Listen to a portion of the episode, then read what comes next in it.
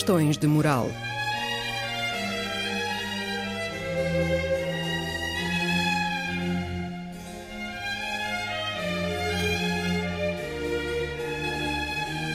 Escrito e apresentado por Joel Costa.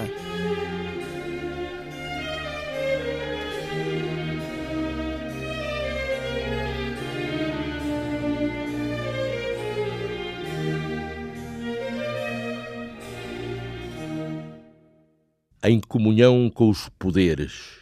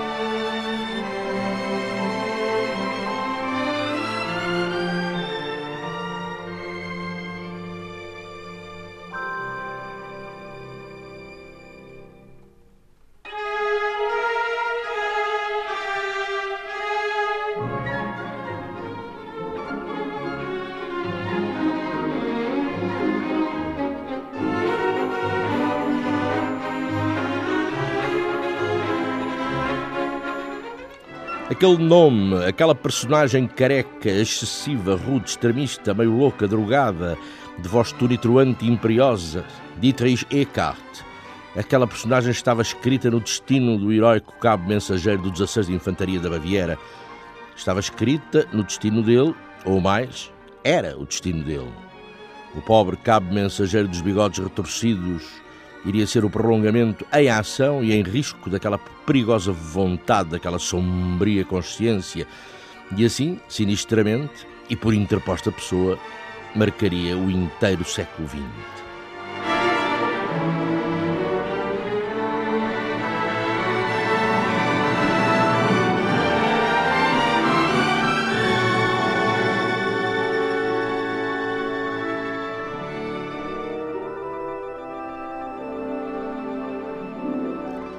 Mas, no entanto, já o cabo Adolfo tinha aparado os bigodes para um modelo mais aceitável, mais maduro, embora, para meu gosto e aos critérios da atualidade, não menos ridículo.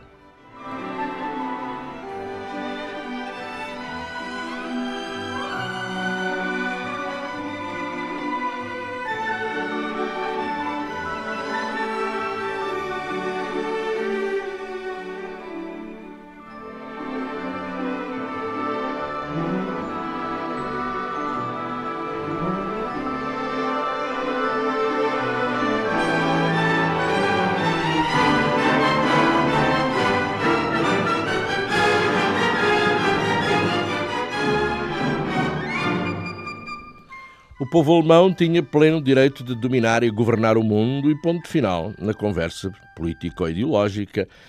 Era o ponto de vista de Dietrich Eckart. Eckart, que a propósito seria o inventor do termo Terceiro Reich.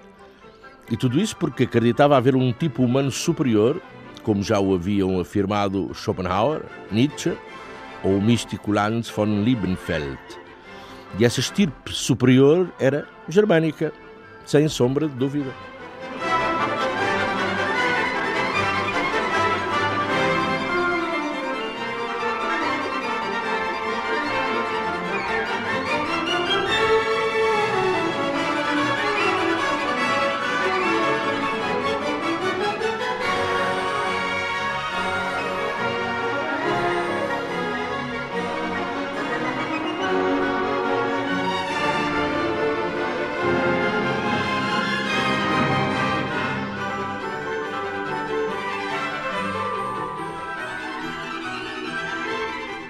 Para lá de apoiar o cabo Adolfo no Partido Operário Alemão, Dietrich Eckart leva-o às sessões da Thule Gesellschaft, ou Sociedade Thule, uma coisa mais misteriosa, uma agremiação iniciática, uma das muitas organizações esotérico-políticas da extrema-direita que, naquela conjuntura de desorientação e tementes da ameaça comunista, pululavam na Alemanha do pós-Primeira Guerra.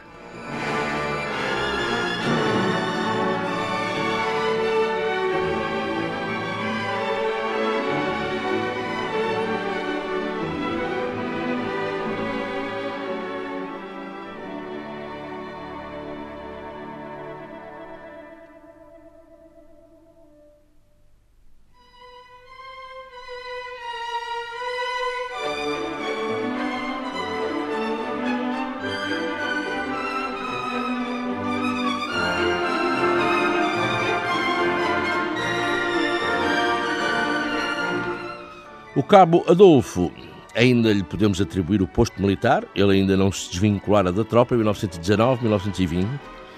O cabo Adolfo herdava do seu mentor, segundo palavras do mesmo, as sabedorias e os meios de entrar em contacto e em comunhão com os mais altos e obscuros poderes, porque na sociedade de Tulle o cabo foi iniciado na doutrina secreta que lhe abriria o dito terceiro olho. Não, não é esse, amigo ouvinte, é aquele que, de acordo com os saberes ocultos, haveria primitivamente no centro da cabeça humana, diretamente conectado, julgo eu, com o que se chama glândula pineal, ou coisa assim.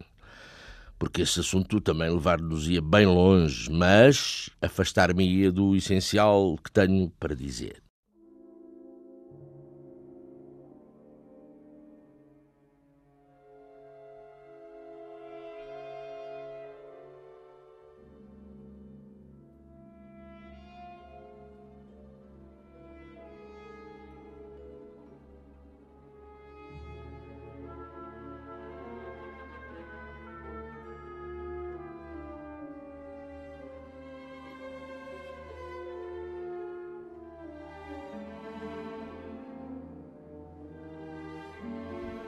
O cabo Adolfo herdava de Dietrich Eckart os meios de acesso ao conhecimento secreto, mas também herdava o poder hipnótico da persuasão e usado com específica agudeza na propaganda antissemita.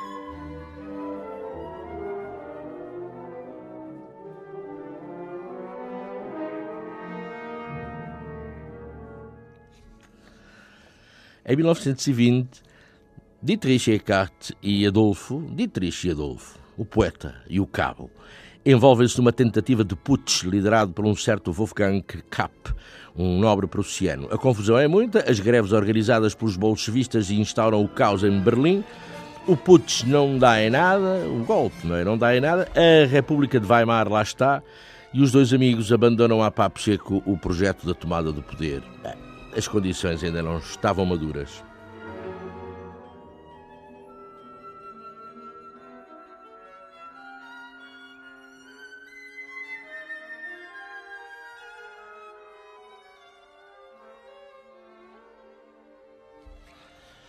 É quando, nessa época, regressa a, regressa a Munique que o, o cabo mensageiro do antigo 16 de Infantaria da Baviera vai tratar então da sua situação militar. Eu já estava preocupado com isto. E, isto é, vai desvincular-se do seu contrato com o Exército e deixar de vez a vida de caserna. As autoridades militares revistam-lhe minuciosamente a bagagem antes de o deixar passar à peluda, que era como se dizia, à disponibilidade. Uma, como se dizia no, no, no meu tempo de, de, tropa, não aqui na Alemanha, nem sei como é que seria, peluden. Mas uma pobre bagagem de uns míseros trastes que ele vai depositar na sua nova casa, uma verdadeira casa, um segundo andar do 41 da rua Thiersch, que por acaso fica perto do estúdio onde Dietrich Eckart trabalha.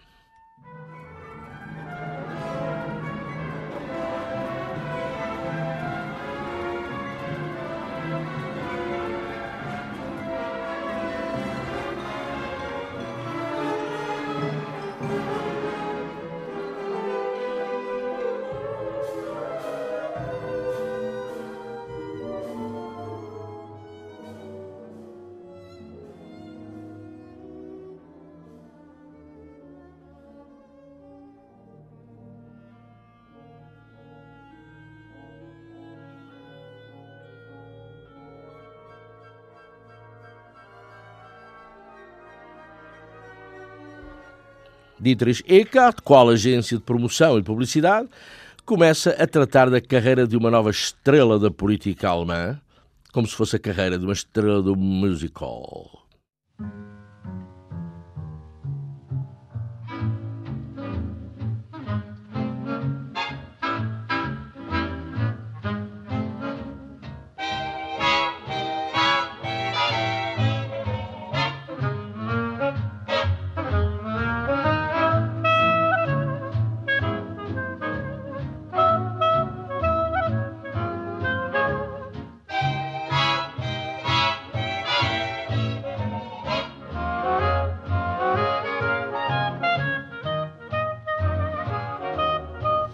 Os grandes momentos da oratória política na Munique daquela época eram ouvidos nas cervejarias.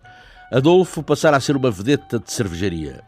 Com as suas aparições cuidadosamente doseadas, com as atuações severamente controladas, Adolf era o filão a explorar do box office político. Eckhart, homem de teatro, pode dizer-se que encenava as performances do seu amigo Adolfo. E uma das linhas fundamentais da encenação era manter Adolfo devidamente distanciado das massas, de forma a reforçar o halo místico e messiânico que Eckhart idealizara para ele e que propagandeava aos quatro ventos.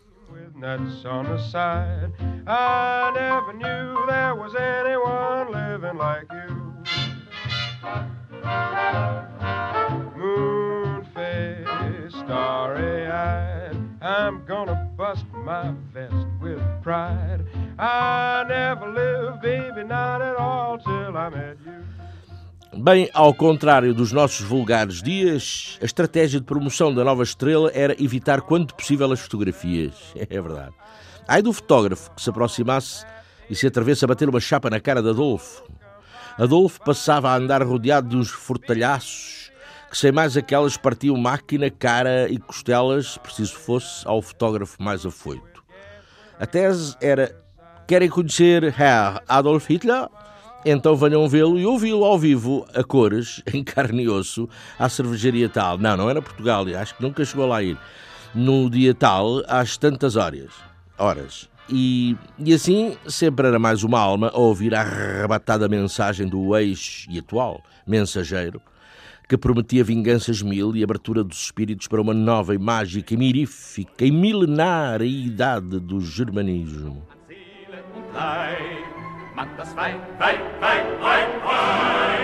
Mädchen zart, hart, blondes Haar, mit dem treuesten. Ob sie schwarz oder rot oder blond sind gefärbt, ist egal, man wird doch gegärt. Weiber, Weiber, Weiber, Weiber, Weiber, Weiber, Weiber, Weiber, Weiber. Ja,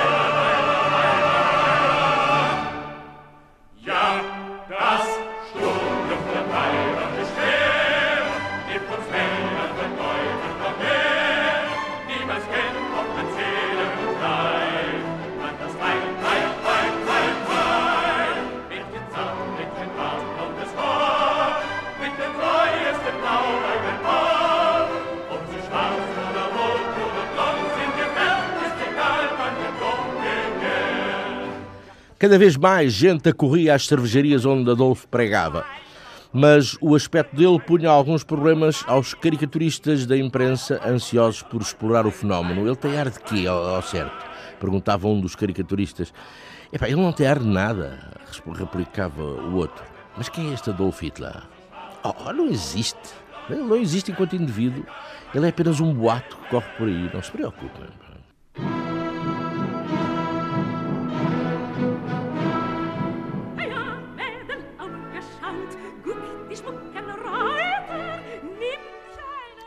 Sempre me tinham horrorizado os ditos antissemitas que ouvia quando andava na escola, confessa o ex-cabo.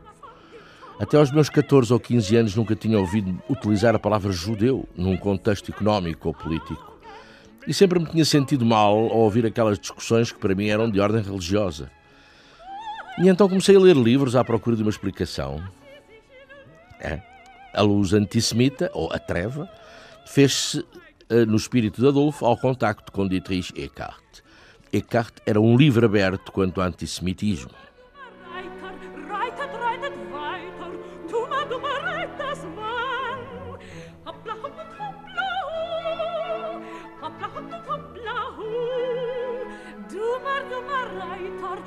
reitet, reitet weiter, dumme, dumme Reutersmann.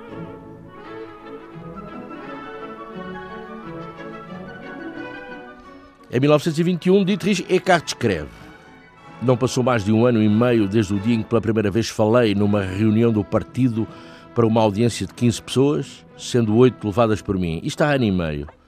Hoje em dia, cada reunião política do comício nosso, do partido, pode atrair milhares.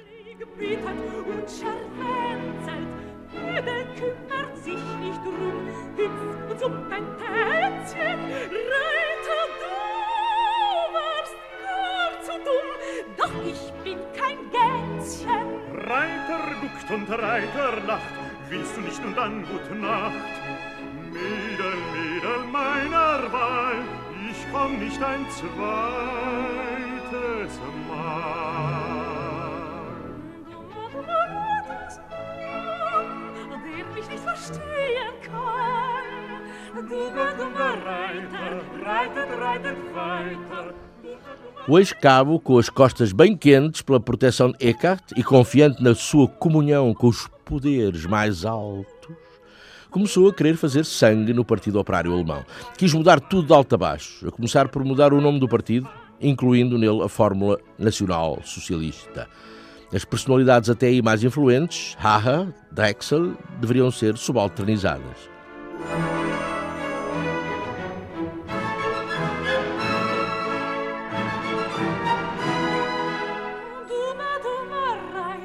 Adolfo redige um programa de 25 artigos. Era para funcionar como manifesto político do novo partido e convalidado para o próximo quarto século. Verzichten Sie auf die Witwe? Ich schlage eine gute Klinge. Sabrioche, ich schieße einen guten Schuss. Verzichten Sie. Aber meine Herren, über Weiber soll man nie streiten. Was ist los, meine Herren? Worüber beraten Sie hier? O ex-cabo não desempenhava qualquer cargo ou função na estrutura. No entanto, a breve trecho, ninguém estaria autorizado a, a proferir uma, a, a proferir uma palavra em público sem contar com o aval do ex-cabo mensageiro.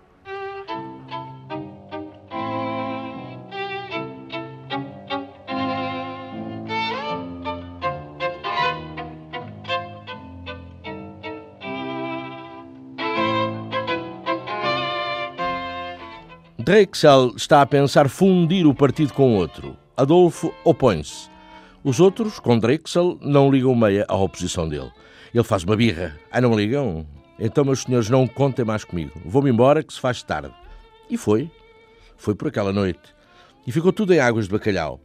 Mas o primeiro confronto ideológico ou estratégico vão as poucas letras do ex-cabo Adolfo ter de trocar com um professor universitário de nome Otto Dickel.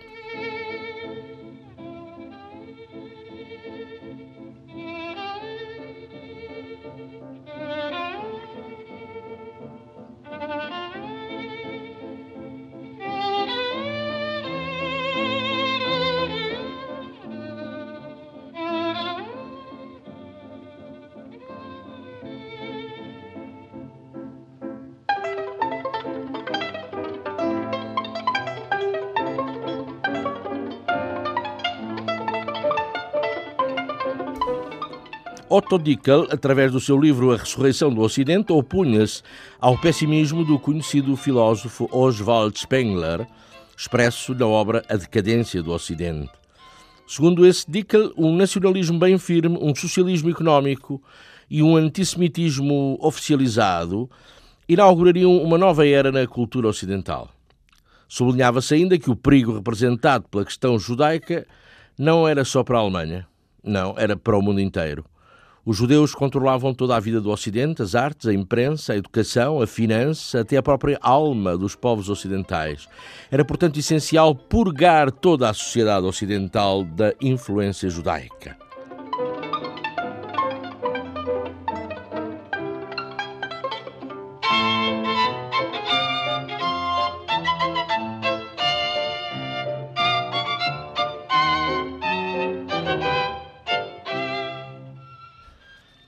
Dickel corria às cervejarias e em discursos de duas horas captava as atenções. Adolfo andava sobre brasas. E mais ainda quando o tal universitário Otto Dickel refutou, ponto por ponto, os 25 artigos do manifesto redigido por ele.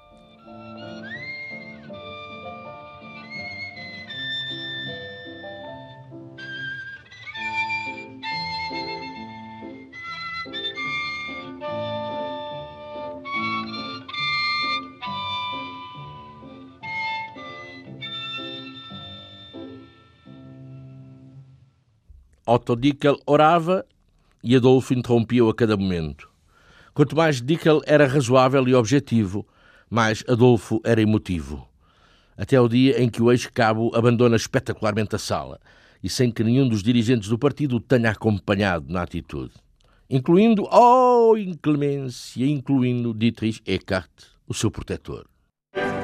O Vaterland, du machst mir schon. Für Ich, Baron, da gib ich meine Demission. A académica e teoricamente fundamentada e irrepreensível retórica de Dickel, Adolfo tinha a opor-lhe somente a sua magra escolaridade e o que aprendera na semana de aulas que, não sei se estão lembrados do programa passado, um tal Capitão Maia, lá do quartel, o aconselhar a frequentar. Saperment, ein neuer Konkurrent. Der junge Mann tanzt Polka, ich habe es ausprobiert. Auch tanzt famoser Masurka, ich habe es ausprobiert. Nach rechts und links kann er tanzen, ich habe es ausprobiert. Im Walzer hat er exzelliert, darum wird er von mir protegiert. Drum agitier ich und affichier ich, ach bitte hören Sie mein Wahlplakat. Wählen Sie doch Rosselló, wählen Sie doch Rosselló, er ist der würdigste Tanzkandidat. Numa parca semana, o ainda cabo Adolfo ouvira perorar sobre a história alemã posterior à Reforma e na época da Grande Guerra. Ouvira comentar o Tratado de Versalhes, que reduzira a Alemanha àquela precária condição económica e social. E as tardes eram consagradas a aspectos da identidade alemã e às técnicas de oratória, à arte de apresentar argumentos com perfeição e clareza. O que valia ao cabo era ser um leitor compulsivo e ter uma capacidade diabólica de absorver a maior parte do que lia, e com especial atenção dedicada às leituras antissemitas. Meine Herrschaften, es ist Damenwahl. Und da kommt doch schon Frau.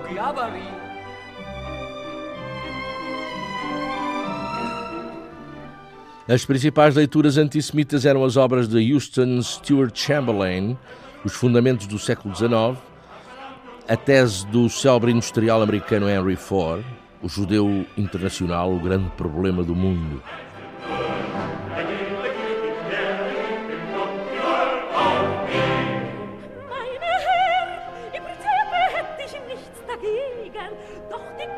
Acresciam, mais ou menos fora da questão judaica, as leituras sobre ocultismo e misticismo, já se sabe, embora alguns historiadores o subestimem. Nostradamus, um estudo sobre o tema do destino do Parsifal, de Wagner, nacionalismo, de Tagore, e biografias muitas, César, Alexandre, Kant, mas continuava a escrever com erros de ortografia.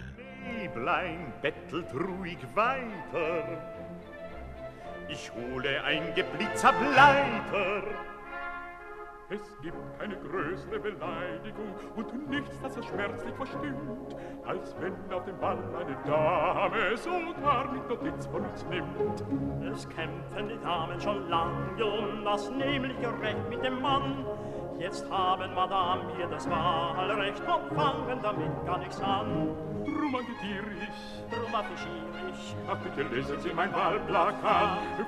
Havia nesse tempo quem não acreditasse nas capacidades do ex-cabo Adolfo.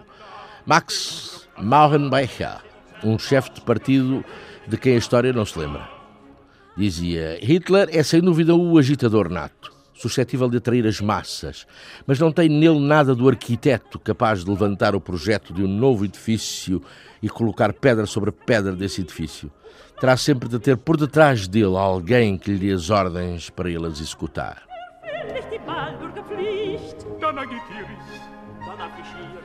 Ich. Kenne ja ganz genau Ihr Wahlplakat.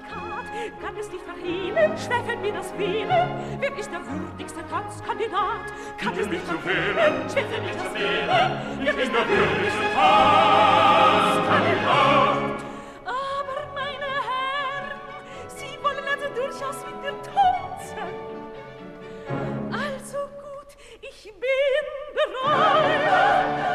E as facadas mais dolorosas para o Adolfo eram dadas pelo seu rival Otto Dickel e justamente na parte do antissemitismo, em que esse Dickel se afirmara pelo ele, em que ele, Adolfo, se afirmara pelo fundamentalismo, não é?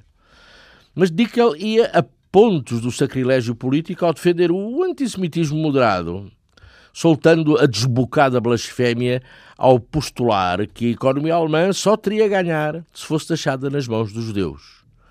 Enquanto competentes homens de negócios, os judeus são de uma inestimável importância institucional para a nossa economia. Palavras do tal Otto Dickel, que dizia admirar Lloyd George por, em Londres, ele ter tido economistas judeus a colaborar com ele.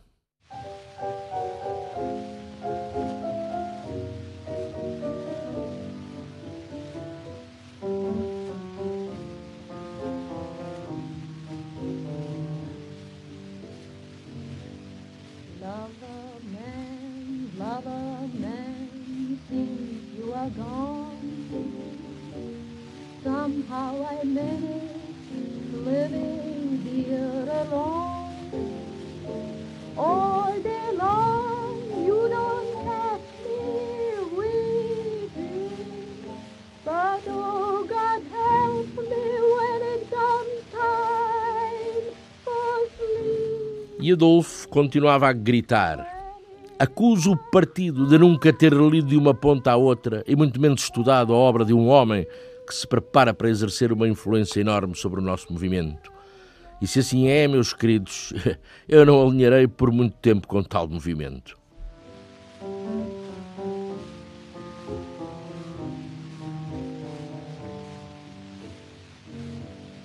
Lover man, lover man, walking out there. Adolfo demite-se e abre uma crise no partido. Eckhart é encarregado de conversar com ele e conseguir que regresse às fileiras.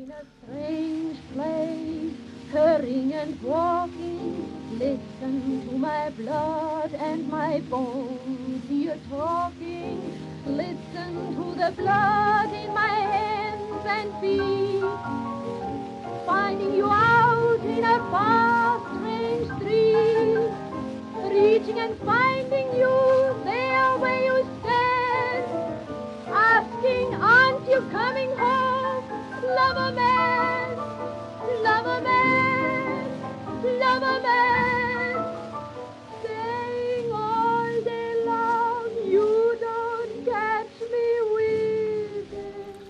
Eckhart conversa com Adolfo e ouve-lhe as condições para um regresso às fileiras.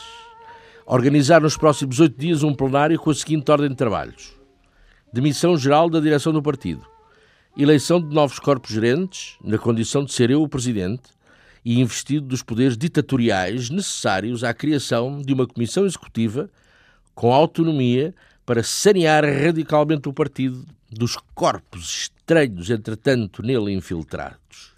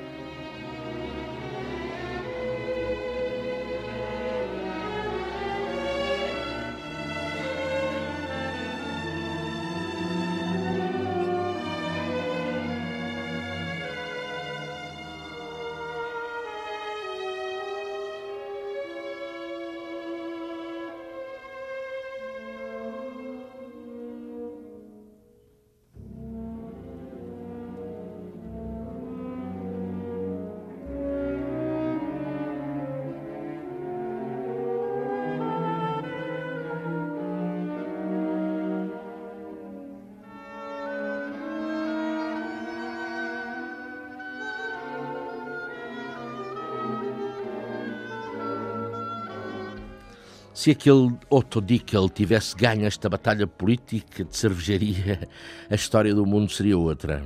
Era um daqueles momentos da vida de fulcral importância. Uma importância que ninguém então tinha elementos para tomar em consideração.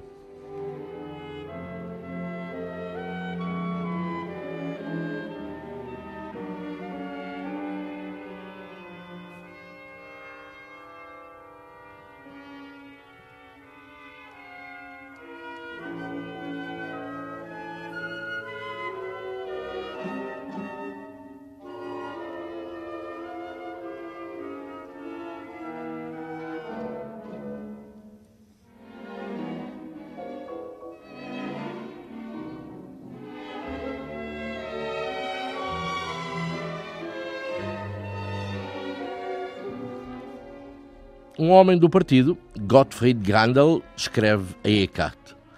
Espanta-me que proponha para ele próprio poderes ditatoriais. Referia-se a Adolfo, claro.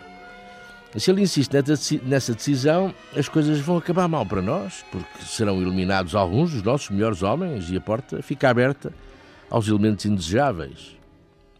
Bom, Sejamos justos, mesmo dentro do partido nazi, agora estou a falar, havia quem tomasse atenção a algumas questões de moral, política e tivesse boa noção dos limites.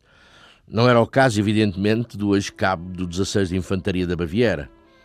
Era este o primeiro golpe de força que ele tentava e que resultava.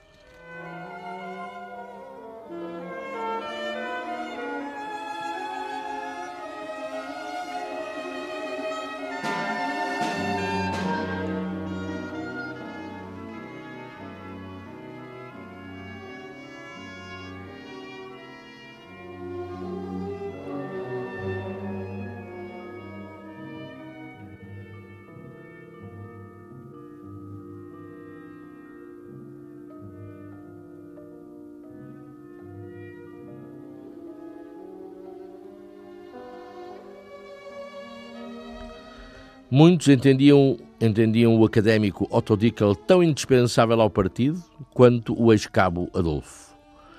E ainda mais, talvez, se se pensava em ultrapassar os limites da Baviera e fazer do partido uma organização válida e respeitável que influenciasse toda a Alemanha. E com uma nota, sem extravasar para a violência e para a distribuição. Hein? Que ingênuos que eles eram. Mas que não eram. Eles não, não deviam era conhecer a que ponto chegava a comunhão de Adolfo com os poderes.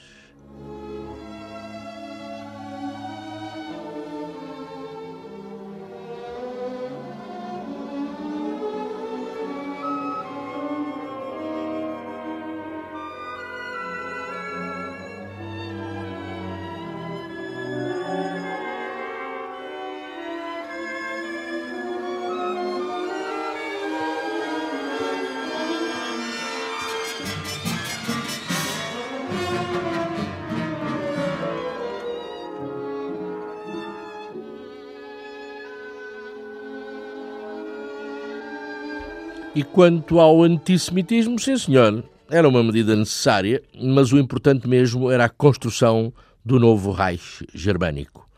Eckhart é mais uma vez instado a chamar o seu amigo Adolfo à razão.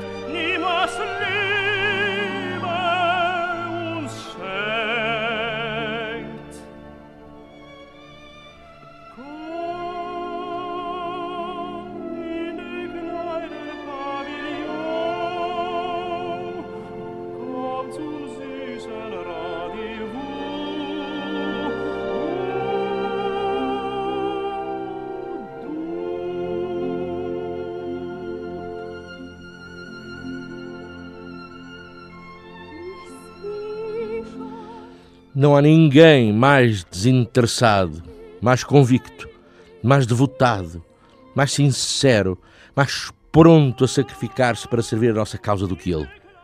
Escreve Eckhart no Jornal do Partido. Ele, Adolfo, já se percebe. Eckhart fazia ouvidos mocos aos apelos e punha-se ao lado do seu discípulo sem margem para dúvidas. Para não afirmar que teria sido ele a inspirar-lhe aquele golpe, claro. Eckhart aprovava todas as ideias e todas as iniciativas dele.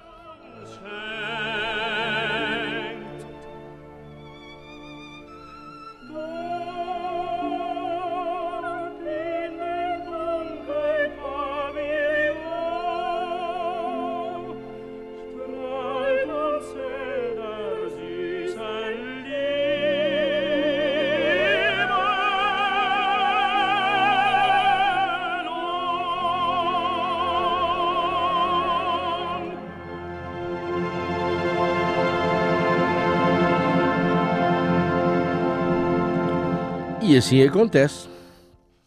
Quem vai escrever a história do século XX não vão ser os nacionalsocialistas sensatos e moderados e cultos. Em agosto de 1921 realiza-se o tal plenário que Adolfo propusera e o ex-cabo mensageiro dos ex-bigodes eriçados recebe os poderes ditatoriais que reclamava para si.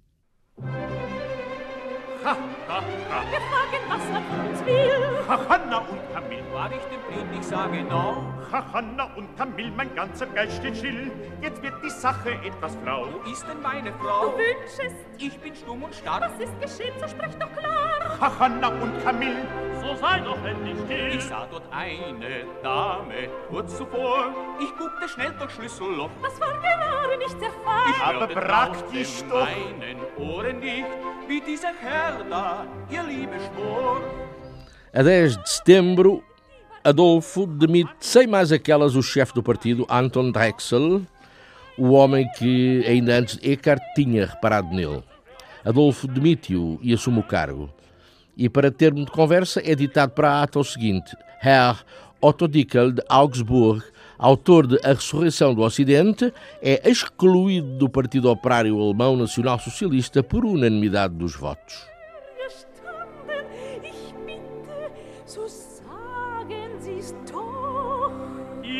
Soll es sagen. und ich soll's ertragen. Nun, Exzellenz, da ich nicht anders kann, was ich drin sagte, E toca a mudar de casa, a deixar aquela chungaria do quartel-general na cervejaria Stern- Sternecker e ir em regime definitivo para o 12 da rua Cornelius. O ex-cabo Adolfo tem 32 anos e é o chefe incontestado.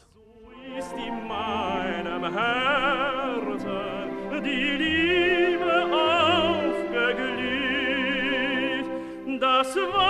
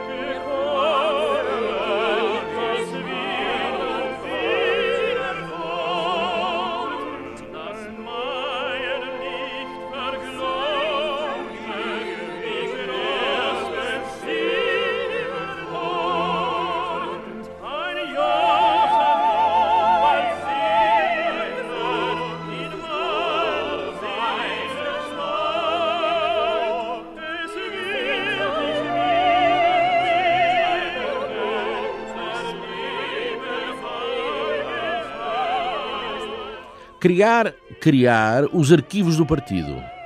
Criar um serviço secreto do partido para recolher toda a sorte de informação quanto às ameaças, que as havia, quer do exterior, como até do interior do próprio partido.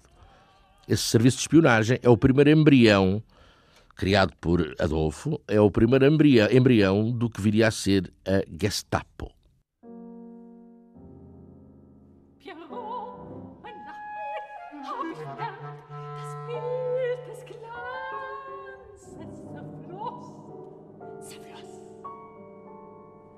schwarz weht die Flagge in Kompass.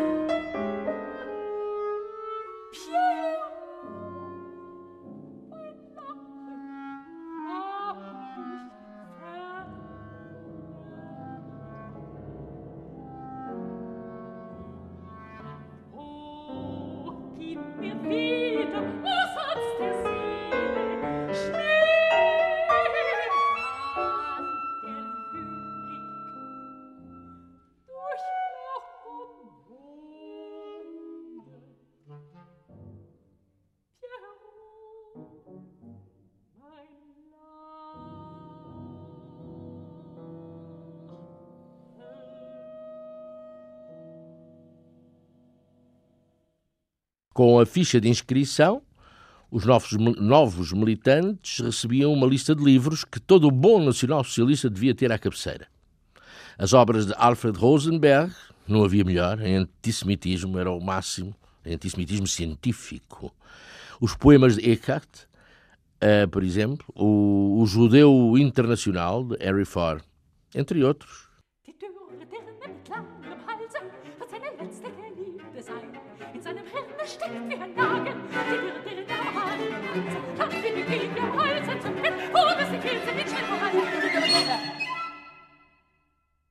E chega o dia 8 de novembro de 1923.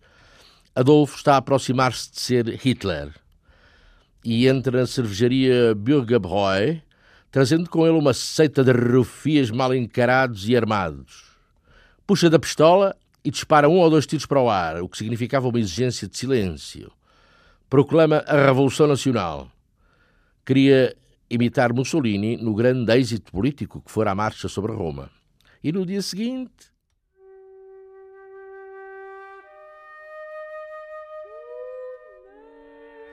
O dia seguinte, no centro de Munique, juntam-se cerca de 2 mil radicais de extrema-direita. Querem instaurar na cidade um governo fascista e de Munique arrancar direitos a Berlim, derrubar o governo democrático e provocar um levantamento popular. A seu lado, naquele segundo golpe de força, Adolfo Hitler tem um distinto herói da Grande Guerra, o general Erich Ludendorff. É uma sexta-feira, a história registará o famoso acontecimento sob a designação de Putsch da Cervejaria.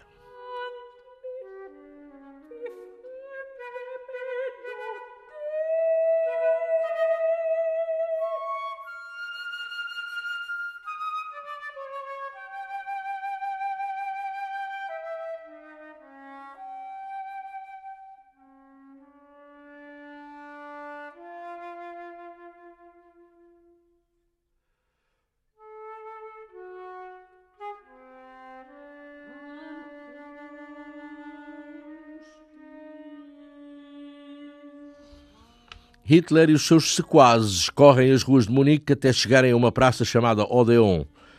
Aí têm a tropa à espera deles. A tropa não parece estar para brincadeiras fascistas de mau gosto e recebe-os a tiro. Segue-se a gritaria e a confusão geral.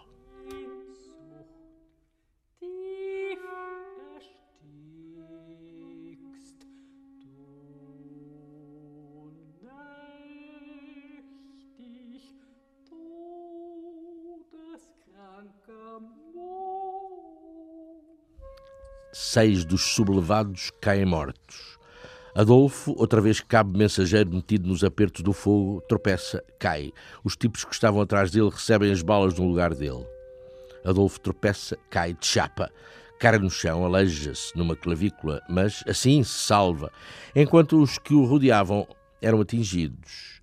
Sem dúvida absolutamente nenhuma, aquele homem estava em comunhão com os mais altos, secretos e poderosos poderes.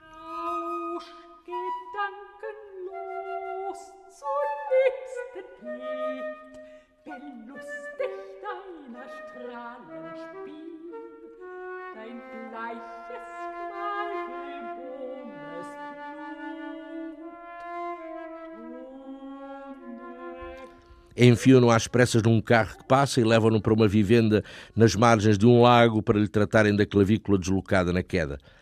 Três dias depois, a tropa bate à porta da moradia e ele, Hitler, Adolfo Hitler, é preso. weißen Fleck des hellen Mondes auf dem Rücken seines schwarzen Rockes. So spaziert Pierrot um Abend aufzusuchenden Abenteuer.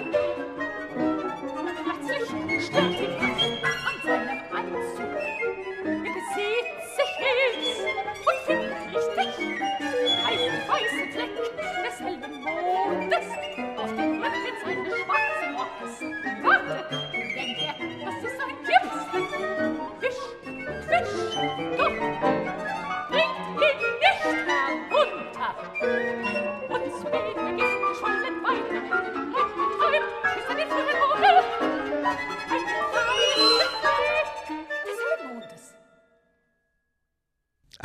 defecções no movimento. Alguns dos notáveis desolidarizam-se e declaram ter tentado convencer o ex-cabo a desistir da ideia maluca de vir para a rua e de tentar uma revolução e que Adolfo Hitler terá crescido para eles e lhes terá apontado uma pistola, obrigando-os a alinhar com ele. E isto foi mesmo verdade.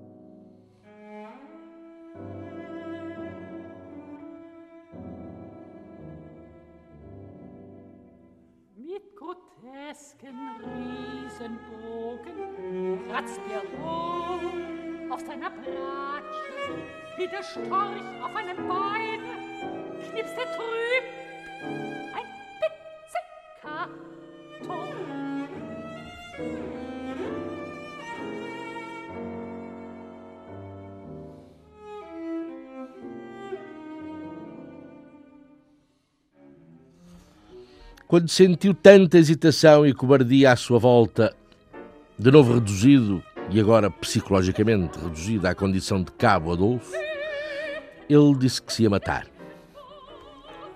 Não se matou. Que se saiba. Pelo menos naquela, naquela altura, naquele momento.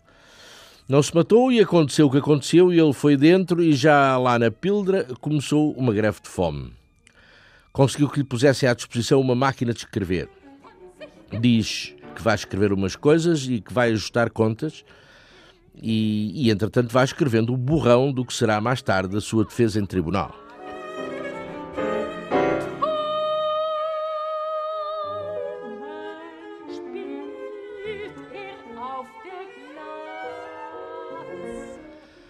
Ainda que nos declarem mil vezes culpados, a história rejeitará o veredicto do tribunal e pelo menos a Deus eterna do juízo final nos absolverá, escreveu.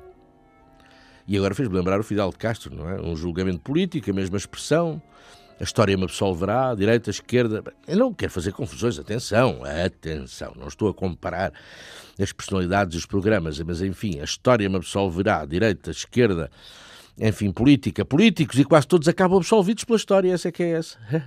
Salvo Hitler. Hitler, talvez o primeiro homem político a usar a fórmula da absolvição pela história, e, é, estranhamente, cruelmente, foi o que a história não conseguiu absolver, não era possível. Pagou por todas as outras absolvições.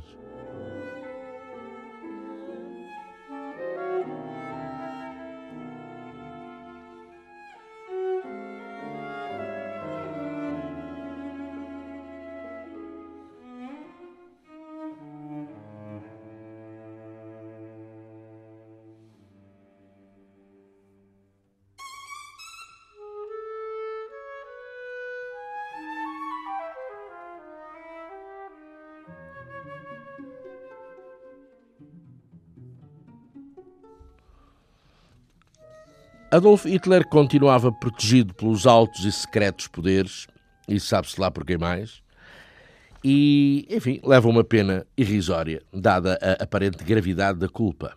Cinco anos de prisão, levando em conta a prisão preventiva e com a faculdade de poder ser libertado sob palavra.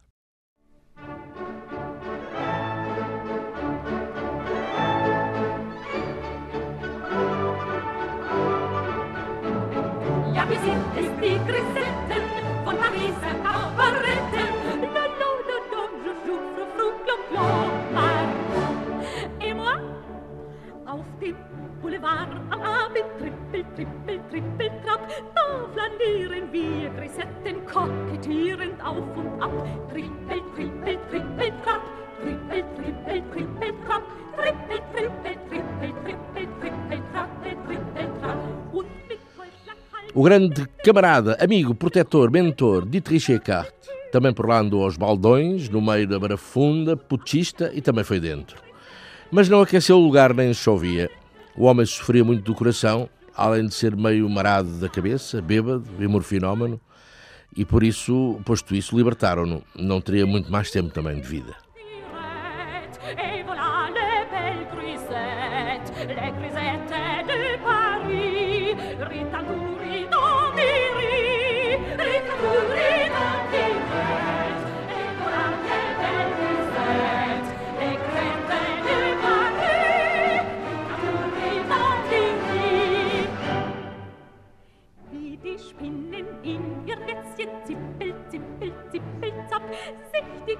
kleinen Falter fangen, fangen wir die Männer zippel, zippel, zippel, zapp. Para Hitler, a prisão foi um mar de rosas. Tinha uma cela particular, os guardas passavam por ele e saudavam-no, gritando Sieg Heil. Deixaram de cortar a eletricidade à noite, só para ele poder ler até tarde. Esta estadia na prisão vai permitir-me fazer estudos superiores à custa do Estado, escreveu ele a Siegfried, filho de Wagner. E tem em mente escrever um livro, e o primeiro título que lhe ocorre é longo, é longo. A Batalha de Quatro Anos e Meio contra a Mentira, a Estupidez e a Cobardia. O livro seria escrito, mas o título seria muito encurtado. Ficaria Mein Kampf.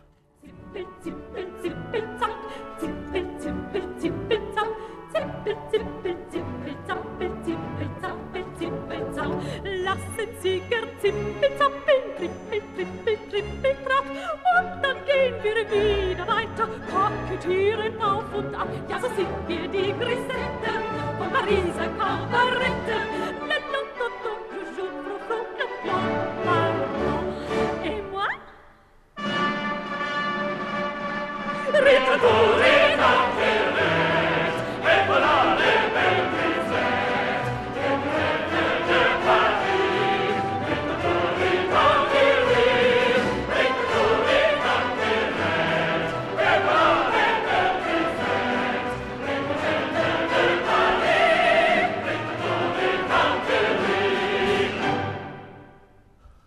No seu leito de morte, ainda nesse ano de 1923, Dietrich Eckart murmurava para quem o quisesse ouvir: Sigam esse Hitler.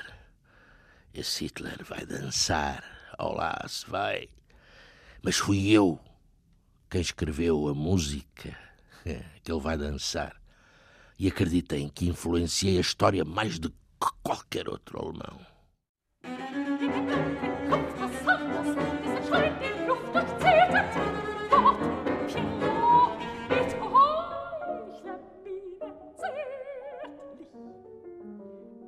Einen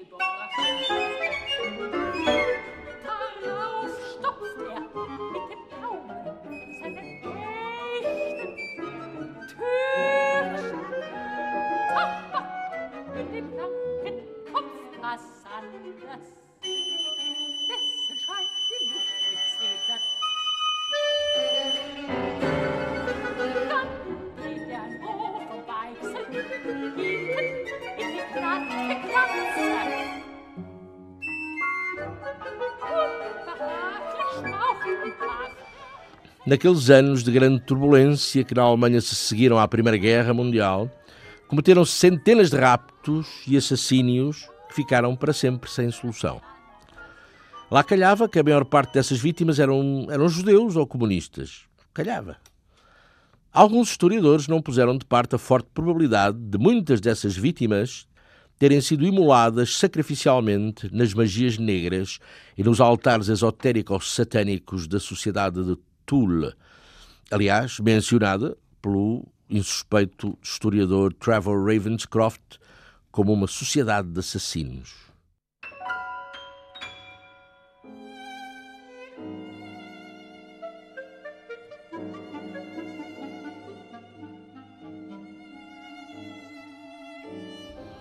Ora, mas também houve quem jurasse a pé juntos que aquele cabo mensageiro do 16 de Infantaria de bigodes revirados, da Baviera, era neto ilegítimo de um Rothschild.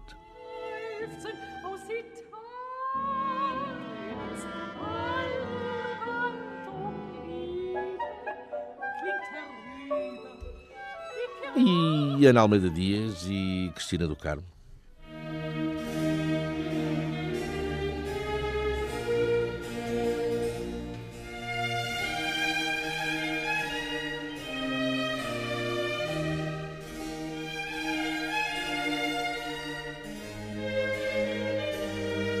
Questões de moral.